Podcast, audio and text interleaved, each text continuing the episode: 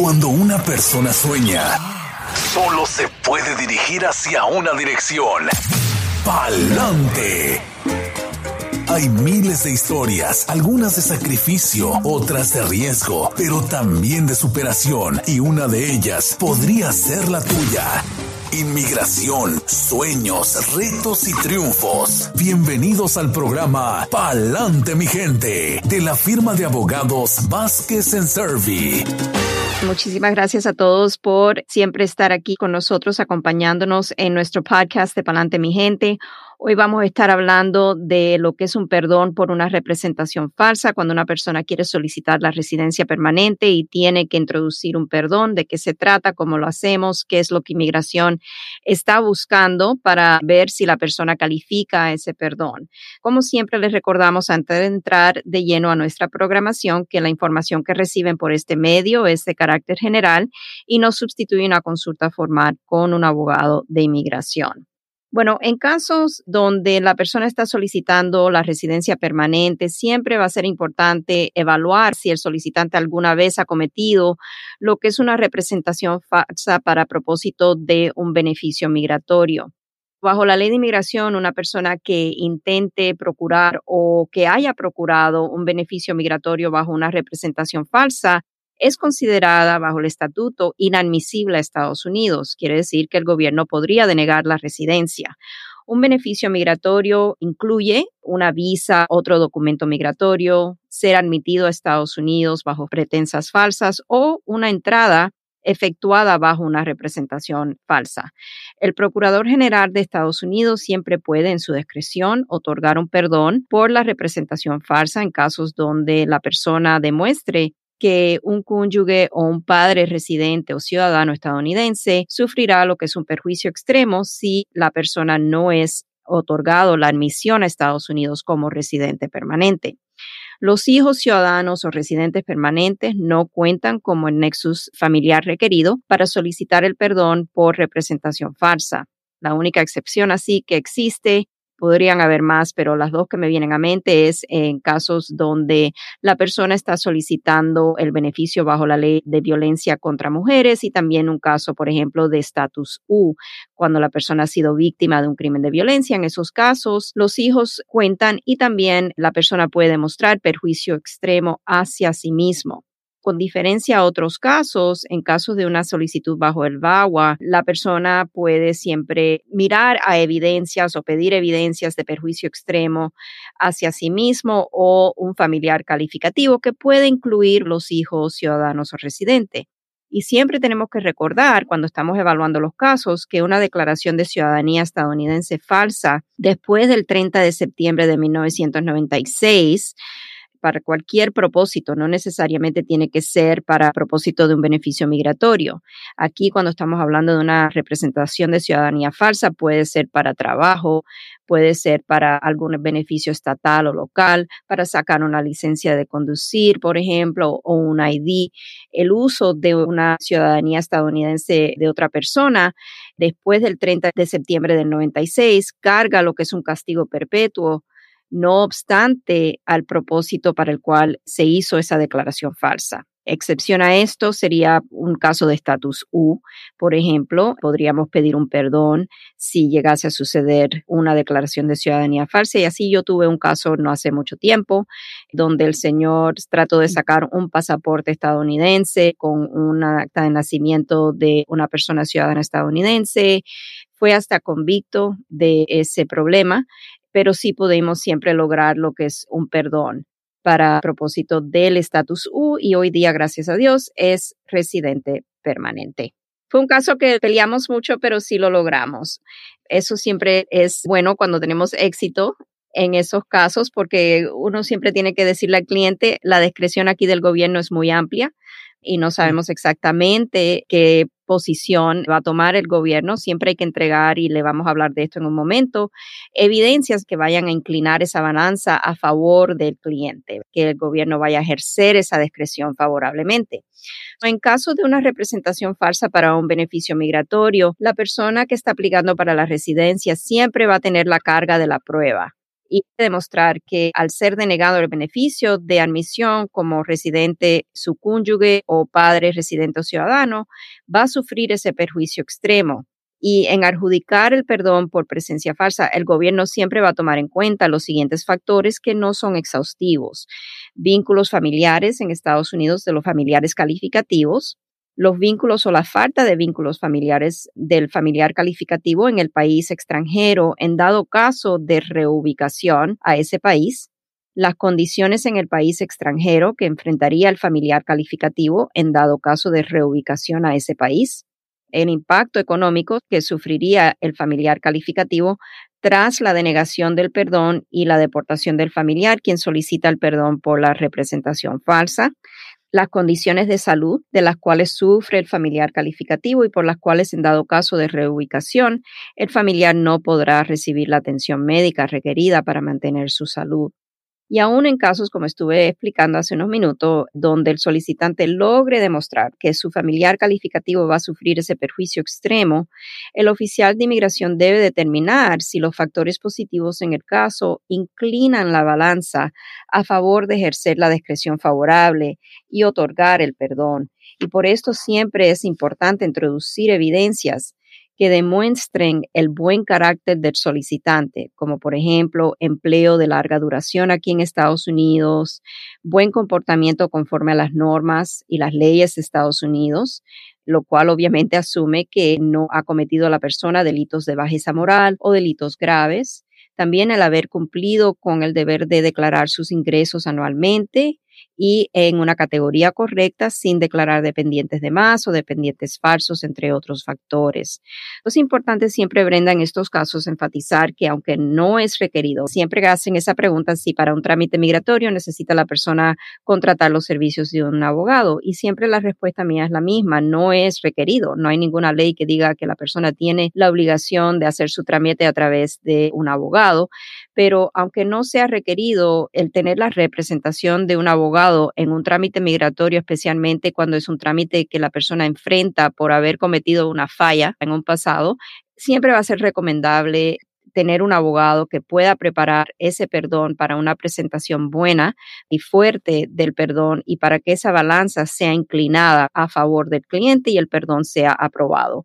Donde vemos casi siempre, Brenda, estos tipos de casos con representación falsa, hay variaciones, pero se ve a veces cuando la persona entra a Estados Unidos utilizando la visa a lo mejor de otra persona, lo que se llama la visa láser también, el Border Crossing Card para cruzar la frontera se ve cuando la persona a lo mejor aplica para un beneficio migratorio poniendo una fecha errónea para calificar al beneficio. Esto lo hemos visto en casos de personas que están aplicando al DACA, personas que han aplicado al TPS, personas que a lo mejor en la frontera han llegado y no son del país contiguo de México, son de Honduras, El Salvador, de cualquier otro país, pero dicen o se representan ser ciudadanos de México para simplemente evitar ser deportados y ser en vez dado lo que es un regreso voluntario en la frontera. Eso es algo que las embajadas van a considerar como una representación falsa y para ese propósito se va a requerir un perdón.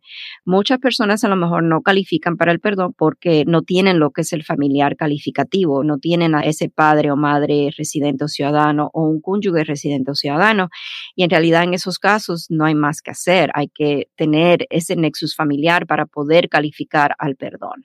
Sí, que como quien dice, a veces el hecho de que te otorguen cierto perdón por alguna representación falsa no hace que automáticamente tu caso sea aprobado. Toca cumplir con los demás requisitos, digamos, si careces de cierta relación. Entonces dicen, ay, me perdonaron que yo usé, por ejemplo, los papeles de un estadounidense para cruzar, pero como quiera no pude arreglar. ¿Por qué? Pues es porque te faltaba algún otro factor, ¿no? O sea, no es automático. Right, para enfatizar, para este tipo de perdón, si la persona no tiene ese nexus familiar de a lo mejor cónyuge residente o ciudadano o mamá o papá residente o ciudadano, la persona no puede entregar ese perdón. Lo puede entregar, pero va a perder su dinero y su tiempo porque el perdón va a ser denegado, porque eso es uno de los requisitos estatutarios para calificar al perdón. Pero usualmente el perdón va conjunto a otra solicitud para la residencia, por ejemplo. En casos donde podemos hacer un ajuste de estatus, vamos a entregar lo que es la solicitud para la residencia junto con el perdón que estaríamos pidiendo en este caso de representación falsa. En casos donde hay un proceso consular y la persona a lo mejor tiene presencia indocumentada, y también tiene una representación falsa, entonces sería un perdón por ambas razones y ese perdón se entregaría ya una vez que la persona salga, vaya a su entrevista y entonces es cuando el gobierno nos permite entregar ese perdón, ya estando la persona fuera de Estados Unidos. Y abogada, si no me equivoco, en algunos otros programas que hemos hecho, se menciona incluso que hasta depende de cuántos años se utilizó cierta identidad o cuántas veces se cometió esa infracción, digamos, si una persona que es de Colombia usó papeles de un puertorriqueño, que es lamentablemente muy común, o en otro momento donde te vendían un acta de nacimiento para el uso de alguna cosita, de algún ID, de alguna cosa. Depende incluso de cuánto tiempo se usó esa representación falsa. Bueno, en este caso, si estamos hablando de una acta de nacimiento de un ciudadano estadounidense, entonces ahí la clave es cuándo empezó a usar esa persona ese documento. Si fue después del 30 de septiembre del 96, es un castigo perpetuo. No estaríamos ni hablando de un perdón, a no ser que es un caso especial, como por ejemplo en el caso de estatus U, donde sí podemos pedir un perdón.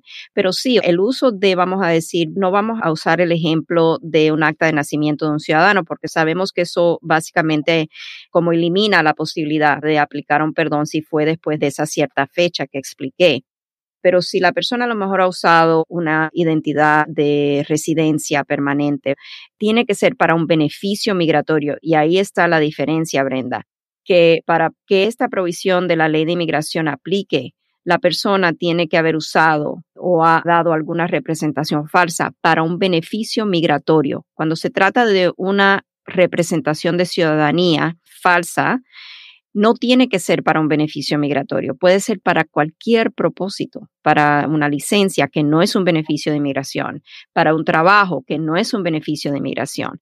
Una persona que esté usando, vamos a decir, un permiso de trabajo que haya comprado en la calle y lo esté usando para trabajar, el argumento que debe tener el abogado es que eso no es una representación falsa porque no es para un beneficio migratorio. Así es. Wow que incluso la defensa tiene su estrategia conforme a lo que se usó y para qué se usó. Exacto, y por esa razón yo enfatizo que es muy importante la representación legal de la persona. Sí, absolutamente. Y más que nada porque se nos ha metido la cabeza desde hace muchos años el peligro precisamente de traer papeles falsos, que era en otro momento por tal vez la tecnología que no había avanzado lo suficiente, se compraba, como dice usted, precisamente el ejemplo que acaba de dar, un permiso de trabajo, un seguro social que se entrega a la hora de tener una oportunidad de empleo. Entonces, se nos metió la cabeza de que eso muchas veces es hasta peor que andar sin nada.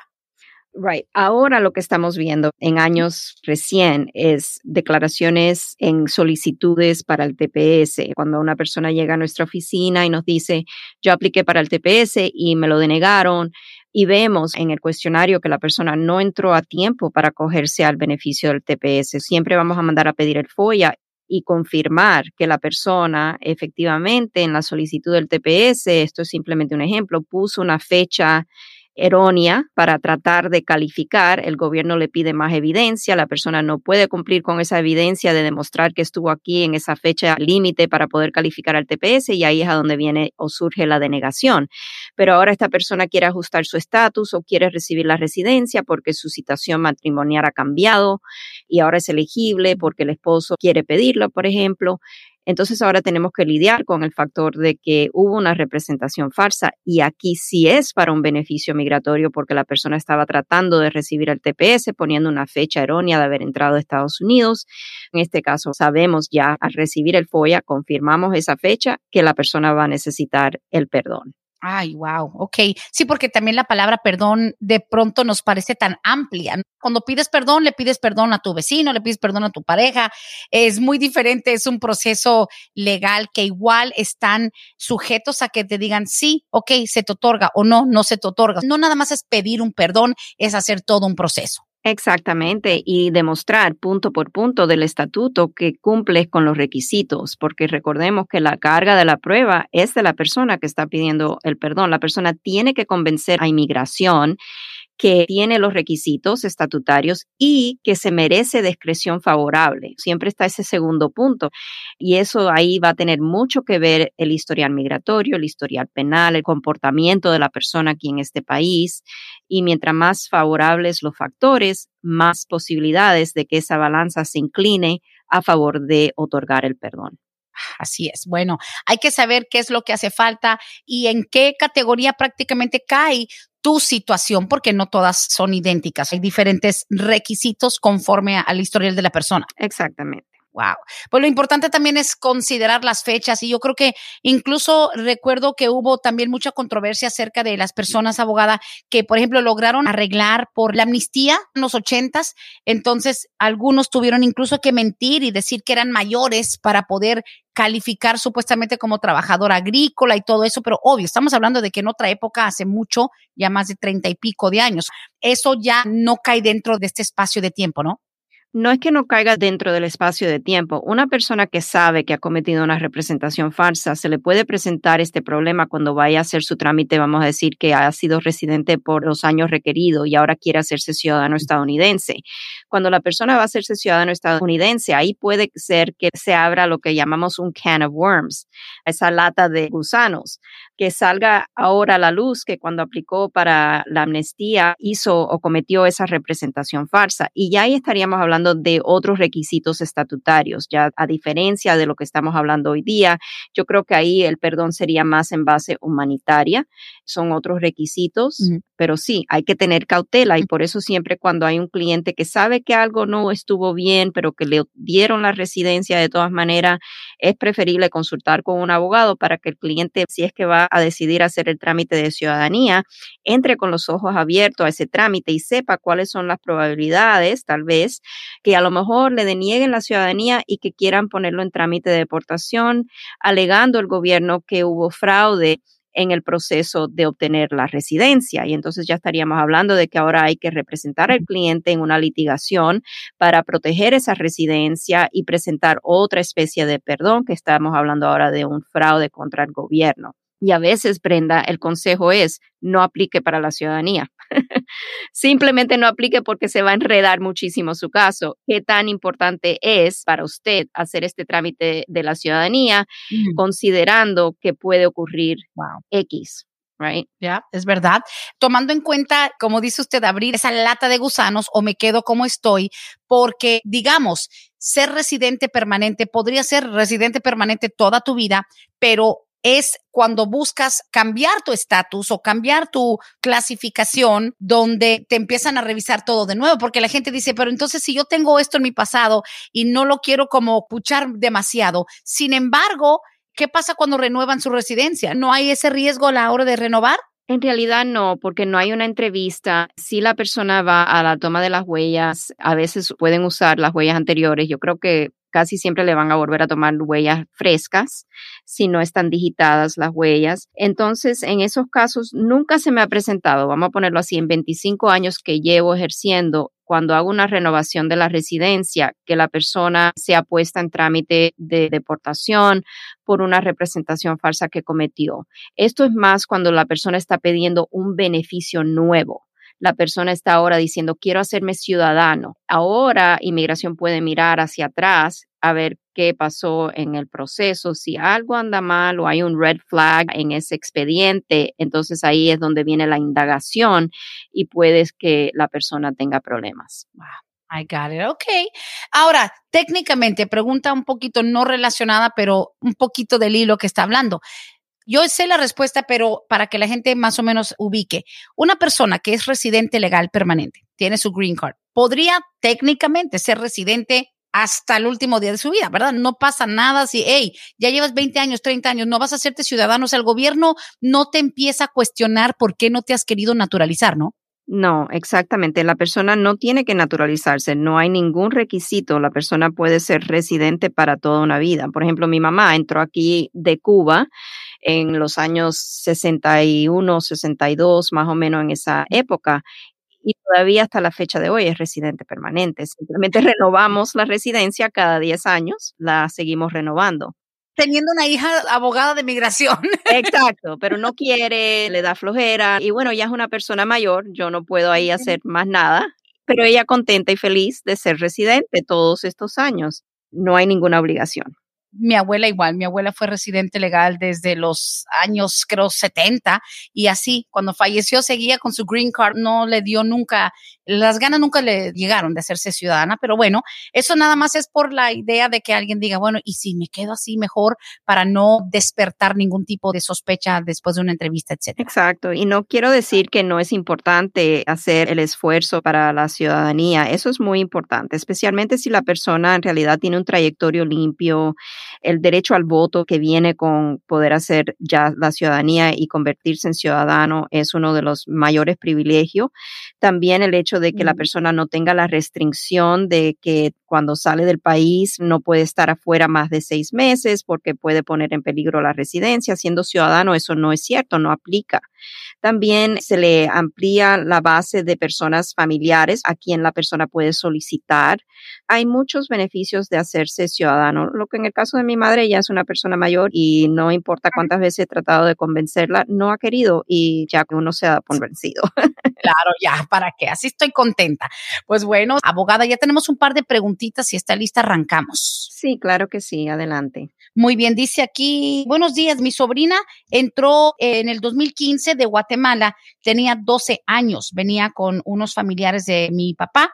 Ella ya ahorita tiene 17 nos puede ayudar con lo del DACA o qué se puede hacer. Su mamá, que es mi hermana, nunca salió de Guatemala, sigue allá. Ok, pero dicen que entró en el 2015, ahí es a donde está el problema con aplicar al DACA, que para poder aplicar al DACA la persona tiene que demostrar que ha residido en Estados Unidos continuamente desde el 15 de junio del 2007. Aquí el problema es la entrada en el 2015 la descalifica para la solicitud del DACA. Tendrían que cambiar los requisitos para el DACA o tal vez esta propuesta de ley que acaban de introducir, que es el DREAM Act, tiene que lograr el proceso legislativo positivo para que se convierta en legislación. Y a lo mejor ahí va a abarcar a personas que a lo mejor como esta joven que no califica por no haber entrado a tiempo para solicitar el DACA. No necesariamente estoy diciendo que va a abarcar, pero dependiendo de los requisitos, podría abarcar a personas que quedaron fuera por no calificar, pero que sí fueron traídos desde niño a Estados Unidos. Eso está por verse. Claro. Y aparte de eso, el hecho de que hay tanta algarabía y felicidad por lo positivo que se ha visto el movimiento hacia favorecer algo para los Dreamers, el decir que DACA se restauró de pronto es un poquito engañoso para quienes no toman en cuenta que los requisitos son los mismos. El año de haber entrado sigue siendo el 2007. Tiene que haber, exacto, demostrado que estuvo aquí continuamente en Estados Unidos desde el 15 de junio del 2007, que llegó a Estados Unidos antes de los 16 y que tenía menos de 31 años de edad para el 15 de junio del 2012 físicamente aquí desde el 15 de junio del 2012 es un poco confuso porque en una están pidiendo continuamente la presencia aquí en Estados Unidos, pero por lo menos eso no necesariamente quiere decir que no hayan tenido ausencias durante ese periodo de tiempo. Es verdad. Para esta señora, pues obviamente su sobrina en este momento no califica para el DACA original, el único que existe ahora mismo, si requiere presencia antes del año 2007 o durante el año 2007. Por mínimo, hay que ver si hay algún cambio. Dice que, Brenda, le podrías preguntar a la abogada, ¿qué anunciaron? Supuestamente un juez dijo que los de TPS no pueden arreglar residencia permanente. ¿Qué hay de eso? Gracias. Right. Eso está siendo litigado en estos momentos. Hay un caso de la Junta de Apelaciones de Inmigración, creo que es H-G-G, donde básicamente el gobierno ha tomado la posición que una persona que estuvo en un estatus indocumentado antes de acogerse al TPS, y esto aplica más fuertemente a personas que han tenido orden de deportación previa, una orden de salida voluntaria no cumplida, estas personas, aunque salgan de Estados Unidos con lo que es un permiso de viaje, la posición que tomó el gobierno durante la administración Trump es que regresan cuando entran a Estados Unidos, aunque entren con una inspección, porque son inspeccionados en el aeropuerto, pero caen en la misma posición que estuvieron antes de acogerse al TPS, en estatus indocumentado. Y el argumento nuestro es que no, que la persona al entrar con un advance parole entra con una inspección y es otorgado un parole, una entrada autorizada que bajo el estatuto migratorio debe ser suficiente para el ajuste de estatus. En estos momentos ese punto está siendo litigado. Ahora, el gobierno sacó un anuncio donde están diciendo que personas que no tienen antecedentes con inmigración, que viajaron, efectuaron su viaje bajo el permiso de viaje, entraron a Estados Unidos antes del 20 de agosto del 2020 con ese permiso, si tienen la relación familiar requerida, pueden ajustar su estatus. ¿Por qué? Porque ellos dependieron justificadamente de cómo anteriormente el gobierno estaba interpretando el estatuto y también los memorándums y todo lo que existió antes de la administración Trump. Ahora, yo sé que es larga la respuesta, pero es muy importante. Disculpen, hay diferentes jurisdicciones donde las cortes federales han tomado una posición opuesta, es decir, favorable a las personas que tienen TPS, por ejemplo, el sexto circuito, el noveno circuito, esas jurisdicciones, y creo que hay uno más, quisiera decir que a lo mejor el quinto circuito, pero no estoy segura, esas jurisdicciones la Corte Federal ha decidido que el estatus de por sí de tener un TPS ya es considerado una admisión. La persona en esas jurisdicciones no tiene ni que salir del país con un advance parole para ser elegible al ajuste de estatus si, por ejemplo, tiene un hijo ciudadano estadounidense mayor de 21 años de edad o un cónyuge residente o ciudadano o puede de alguna manera ajustar su estatus aquí en Estados Unidos. En estos momentos, la respuesta corta es estamos en espera de que se resuelva esta litigación y esperamos que sea algo favorable. Ay, ojalá que sí. Y pues nada, es lógico que el ser humano, por la naturaleza de la esperanza, pensemos que las cosas podrían siempre salir a nuestro favor. Hay que estar muy alertas de los cambios que se van a avecinar y que tenga el apoyo, digamos, del gobierno en su totalidad. Seguimos con las preguntas. Dice aquí, buenos días. Yo entré indocumentado de México en el año 97. Mi esposa entró con visa de turista desde México en el 99. Tenemos un hijo juntos y él va a cumplir 21 años en el 2023. Sé que nos faltan todavía dos años, pero queremos prepararnos con tiempo. Brenda, pregúntale por favor, ¿nuestro proceso va a ser complicado por tener entrada diferente mi esposa y yo? Yo nunca he salido de Estados Unidos desde que entré en el 97. Mi esposa sí viajó tres veces con su visa de turista y ya después ya no salió el proceso para la esposa va a ser más fácil si no hay estadía indocumentada durante los viajes previos a la que se ya se mm. quedó indefinidamente. En ese caso, lo que tendríamos que estar seguro de que si hubo alguna presencia o tiempo de presencia indocumentada, que no haya sido más de seis meses o más de un año cumulativamente asumiendo de que no, que la señora iba y venía con su visa, le daban seis meses y se quedaba cinco o menos y siempre salía a tiempo.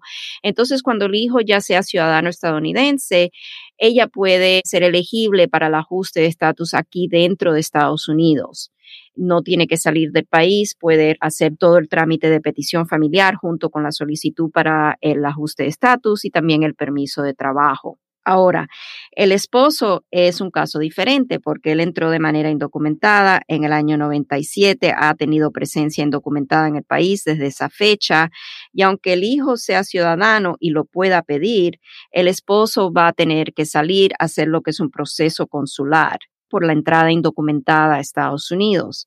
Al salir para hacer ese proceso consular, cuando lo llamen a Ciudad Juárez, le va a desatar un castigo por presencia indocumentada de 10 años. Ese castigo es perdonable, pero para que él pueda solicitar el perdón, el nexus familiar requerido para un perdón de presencia indocumentada simplemente puede contar la persona con un cónyuge residente o ciudadano o mamá o papá residente o ciudadano.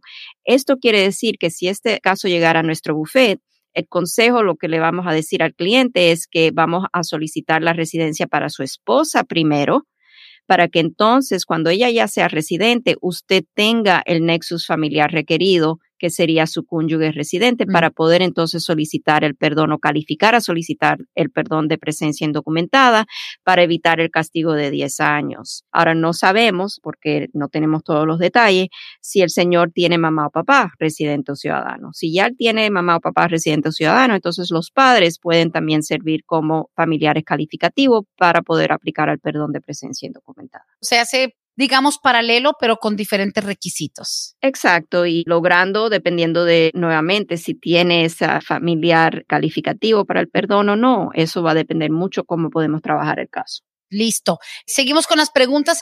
Aquí dice, una pregunta para la abogada, please. ¿Qué posibilidad hay en un caso de VAWA después que le aprobaron el permiso de trabajo para obtener la residencia? ¿Cuándo se sabe que le aprueban la residencia? es a través de un ciudadano. A ella hace un mes le llegó el permiso de trabajo.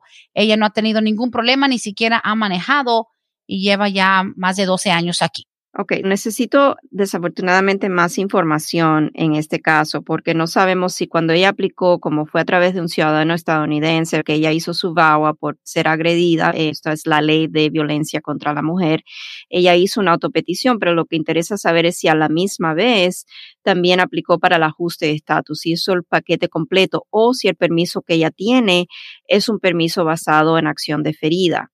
Si fue bajo el trámite de ajuste de estatus junto con la I-360, entonces necesitamos saber si ya ha recibido alguna aprobación aparte del permiso, si la I-360 ha sido aprobada.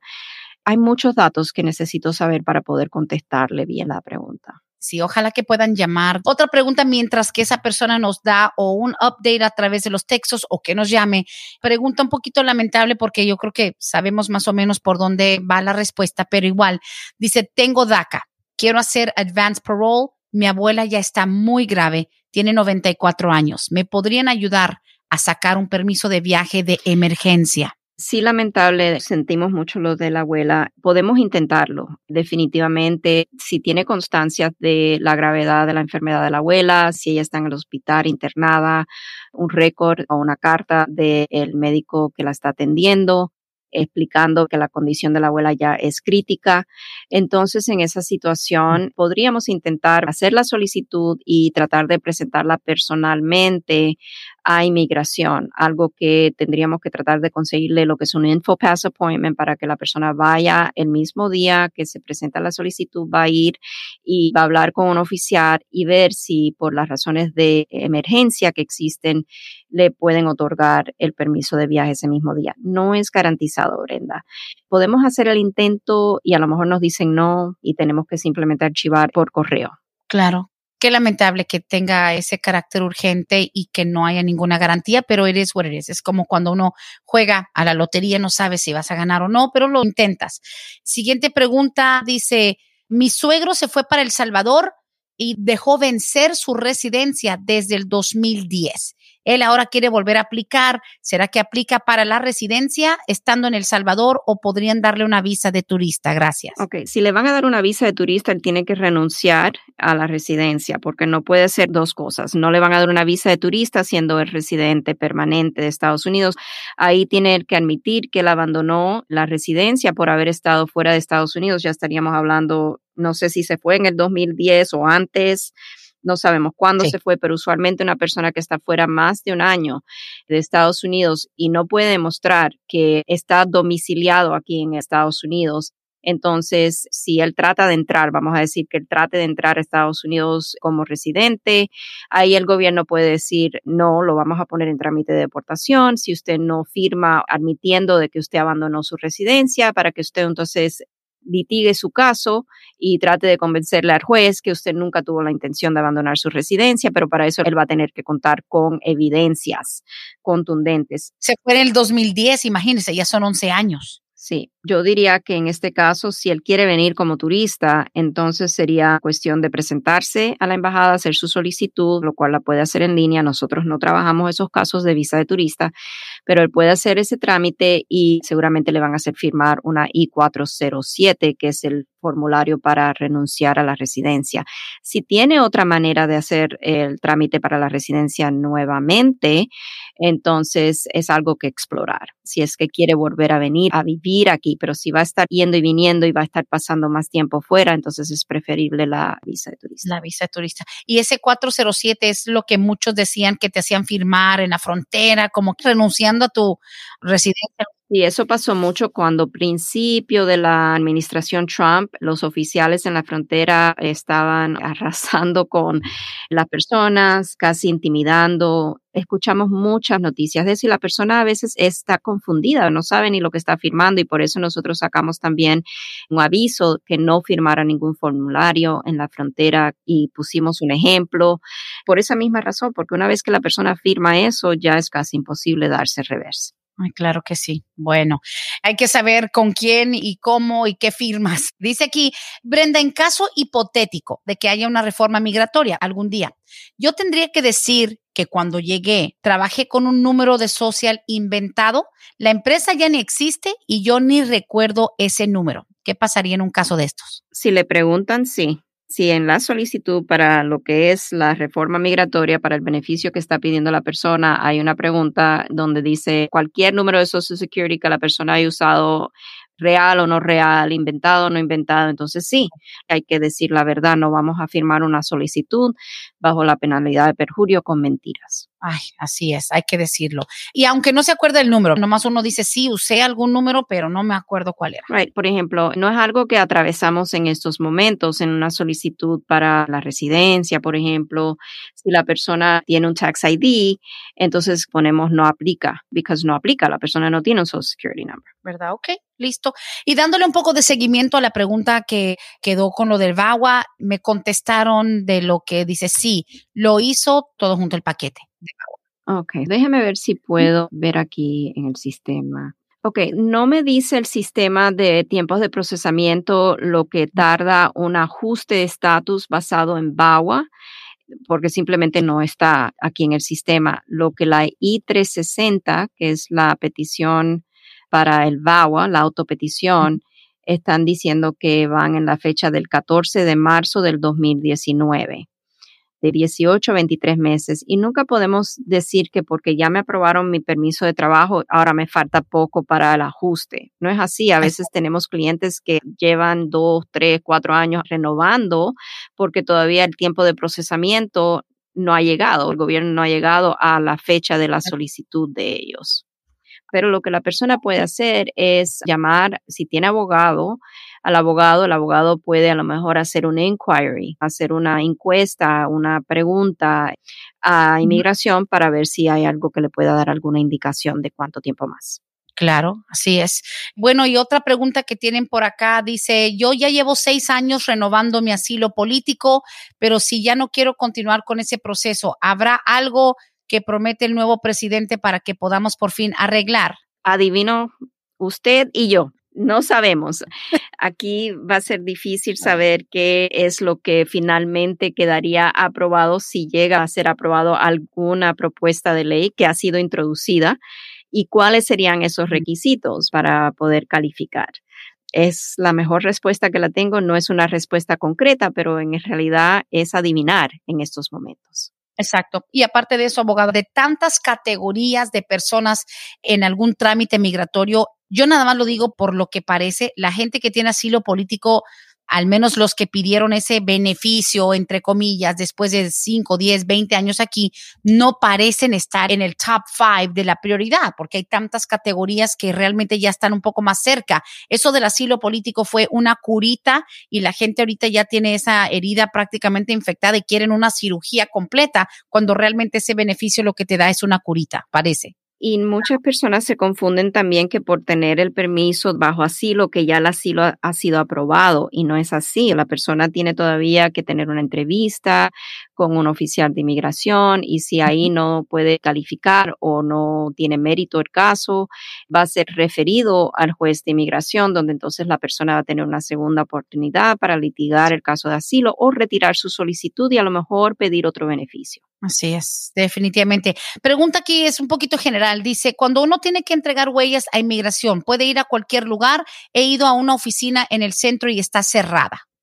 No es cualquier lugar. Ahí le van a poner en el citatorio, si es inmigración que le está mandando a, a las huellas dactilares, le van a poner la fecha, la hora y el lugar a donde tiene que acudir la persona es extraña la pregunta, no sé si está recibiendo o ha recibido la noticia de inmigración, pero siempre le van a decir dónde, cuándo y a qué hora. Exactamente. Digo, igual podría ser algún otro trámite, no tal vez con inmigración en sí. Ahora, esa oficina que menciona esta pregunta en el downtown, ¿es la que normalmente donde te dirige inmigración? Tengo que ver, Brenda, porque eso no lo manejo yo. En realidad, en la firma, cuando llegan las notificaciones, eso se ocupa el equipo administrativo de llamar a los clientes y decirle dónde tiene que comparecer, asesorarse de que hayan recibido ellos mismos la notificación de la toma de las huellas dactilares y si no, se las hacemos llegar. Ok, aparte estas son ya detallitos administrativos, hay que ver. Dice aquí, buenos días, ¿en qué categoría me conviene estar. Tengo un hijo que va a cumplir 21, pero tengo un hermano que me pidió desde el año 2009. Mi hermano es ciudadano. Ok. Me preguntan qué categoría está por la solicitud del hermano. Que cuál le conviene más. No oh, es que tampoco explica si el hermano que es ciudadano, ese hermano la pidió 2009. Right. ¿Y de qué país es? Mm, Ok, no, sabemos. La categoría cuarta, que es la categoría de un hermano ciudadano pidiendo a su hermano, eh, va a ser siempre muy demorada. Para darle un ejemplo, una persona que es nativa de México, en este momento van en la fecha de una solicitud por un hermano entregada el 8 de julio del 98. Ahí podemos ver la demora, son décadas de espera. En caso de tener un hijo ciudadano estadounidense, entonces en ese caso la persona va a estar más favorable en que el hijo ciudadano de 21 años de edad la pida porque no hay categoría de espera, no va a ser sujeta a lo que es la lista de espera a través del boletín de visa. Pero lo que tenemos que estar segura es que esta persona no necesite de un perdón por presencia indocumentada y si lo necesita, entonces sabemos que el hijo ciudadano estadounidense no va a calificar como el familiar calificativo para que ella pueda pedir ese perdón. La persona tiene que contar con mamá o papá o cónyuge residente o ciudadano para poder pedir el perdón de presencia indocumentada. No es simplemente tener un hijo ciudadano, mucho depende de cómo entró la persona a Estados Unidos, si ha acumulado la presencia indocumentada, requiriendo ese perdón. Y claro está de que si quiere hacer el transfer o brincar a la categoría del hijo que es ciudadano, tampoco le vale el tener un hermano ciudadano. Ese no es el tipo de relación que te da el apoyo que necesitas para el perdón. Son un hermano no. Correcto. Solamente mamá o papá o cónyuge residente o ciudadano para propósito de un perdón de presencia indocumentada para propósito de la dirección donde la persona tiene que comparecer, porque lo busqué aquí en el internet, para la toma de las huellas dactilares es en Chambly Tucker Road, no es en el centro, a no ser que tengan otro mm. lugar, pero... O que tengan otro trámite, se me hace un poquito raro, porque hay muchos lugares donde uno hace huellas, pero no todas son las que te van a pedir para inmigración. Exacto, si a lo mejor la persona quiere hacer la toma de las huellas dactilares para propósito de un FOIA, por ejemplo, o de FBI o de GCIC, en nuestra oficina es un servicio que proveemos al cliente cuando estamos pidiendo sus huellas. Nosotros entrenamos al equipo para que ellos sepan cómo tomar las huellas dactilares. Sí, porque no cualquiera puede hacerlo, no basta con ir a meter los dedos a tinta y poner un cartón tampoco. Dice aquí, mi hija tiene que renovar su DACA antes del mes de junio, pero su pasaporte no está vigente. No hemos podido sacar una cita. Los consulados siempre dicen que no hay cita y tampoco por internet dejan hacerlas. Es obligatorio que su pasaporte esté vigente para renovar su DACA. Gracias. Yo no creo que es obligatorio. Podemos introducir una copia de lo que es la aprobación previa, el permiso de trabajo previo. Y yo creo que sería suficiente con eso. Si fuera un DACA inicial, tal vez sí sería necesario tener ese pasaporte renovado. No sé si es, me dijo que era de México la persona. No dice. Porque yo sé que el consulado mexicano a veces anuncia que tiene tal fecha, va a tener renovaciones para personas que necesitan renovar su pasaporte, pero no estoy segura, Brenda.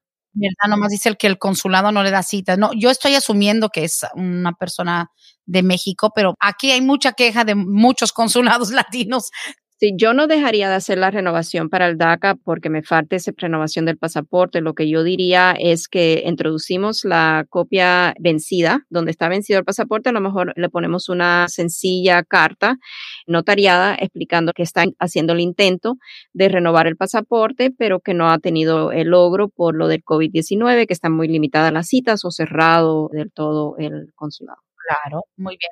Esa pregunta viene un poquito general y solo es una captura de pantalla. Si una persona sale a México y regresa con visa de trabajo, ¿qué va a pasar cuando uno de sus hijos la pida? Porque cuando ella salió, sus hijos ya tenían seis y ocho años. Aparentemente es una mujer que aquí estuvo en calidad de indocumentada, tuvo dos hijos. Cuando ella regresa para México, ya sus hijos tienen seis y ocho años, ella entró con una visa de trabajo. Cuando la pidan sus hijos, va a tener que dar constancia de todo ese tiempo, ¿verdad? Pero ella reingresó con visa de trabajo o cuando entró, entró con visa de trabajo, la primera vez que entró, se quedó, tuvo a sus hijos aquí. Parece que fue una persona que estuvo aquí de indocumentada, tuvo dos hijos aquí y decide regresarse. Dice aquí, si una persona sale a México, regresa con visa trabajo ya. La visa fue en la segunda entrada.